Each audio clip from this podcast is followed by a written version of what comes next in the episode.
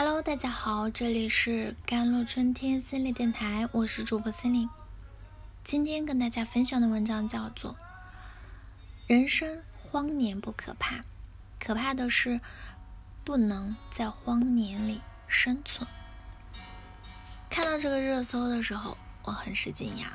前 NBA 明星德隆蒂韦斯特在近日被网友偶遇，发现他在沿街乞讨。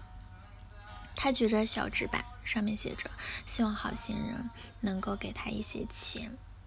这一发现实在令人无比唏嘘。在他的篮球生涯，总薪金啊超过了一千六百万美元。无论如何，也不至于沦落到沿街乞讨的地步。但事实上，韦斯特的落魄之前就有端倪。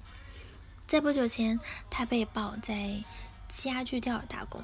还在社交网络上求好心人士为他的孩子买药，他还被粉丝拍到在街头被人殴打，衣不蔽体，样子极其的窘迫。原本以他的条件去当个教练，指导如何打篮球，不是什么难事。可时运不济，美国疫情的爆发加剧了他生活的艰难，从天堂跌落到泥潭，不过是。转瞬之间的事情，可见人不可能一辈子一帆风顺，有起有落才是生活常态。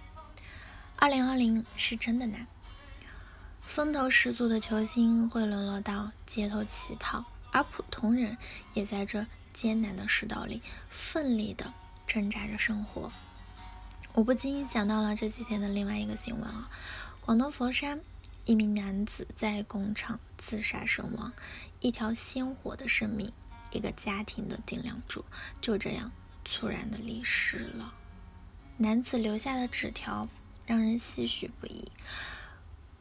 他说：“工作压力好大，身体不舒服，应付不过来，失眠、呼吸困难、内分泌失调，请假休息，公司要办离职手续。”二零二零年真的是非常特别的一年。失业后如何生存？在这公司工作了六年，好像出去也找不到工作，与社会脱离，累又睡不着，睡不着更加无力工作。孩子还小，父母年老，每一个字读来都让人感到深深的无力，透过屏幕都能够。感受到他内心的迷茫与无望，生活的出路究竟在哪里？我们不知道这样悲观的念头在他的心里转过多少遍。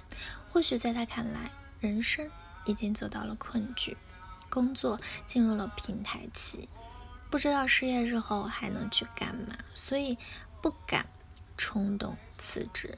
孩子尚年幼，父母年事已高。全家上下好像全部都要依靠他，更加不敢辞职，不能请假，又不敢辞职，身体又实在吃不消，一直陷在这个困境里面，以至于最后用了最决绝的方式。人生有丰年，也有荒年，而我们过惯了丰年的日子，没有想到荒年的日子这么难。丰年的时候，我们以为站到风口上。一切都不是问题，可是人生到了黄年，一切都变成了问题。生活充满了太多无常和困境，有太多的感叹和落寂。就像在第三十七届香港金像奖的颁奖典礼上，八十多岁的高龄儿楚原导演说的那样：“人生大概就是由欢声和泪音四个字砌成的。”我曾经打破过香港最卖座的电影的记录，一夜之间，老板给我工资涨了十倍。十几年后，我的戏不卖钱了，我又变成了最难看的导演。人生就是在大起大落之间转换，我们一定要保持好心态，在丰年的时候千万不要大意，要做好迎接荒年的准备；在荒年的时候也千万别灰心，只要活下去，就有翻盘的机会。很多时候，我们在当时觉得翻不过去的大山，可是多年之后再回头看看，那其实不过就是茫茫人生中的一粒灰尘。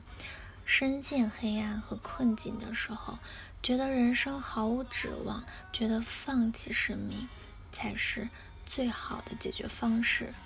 可坚持下去，你总会发现，命运自有它的安排。丧并不可耻。在困境面前，害怕和担忧，这是人之常情。但还有一个词叫做“恐而不惧”，也就是说，你会害怕、担忧，但你不会惧怕到放弃、投降。这其实是一种勇敢。明明知道自己会害怕，但是你还是在害怕中勇敢的行走。这其实就是一种。敢于直面惨淡的人生，敢于正视淋漓鲜血的勇敢。是的，失败和挫折、恐惧和害怕可能会蔓延你的一生，这就是人生的真相。那么，你是在当时的那个失败和挫折的困境里自怨自哀呢，还是接受了失败和挫折，已然成为你人生的一部分，并且在失败和挫折中？向你的目标出发。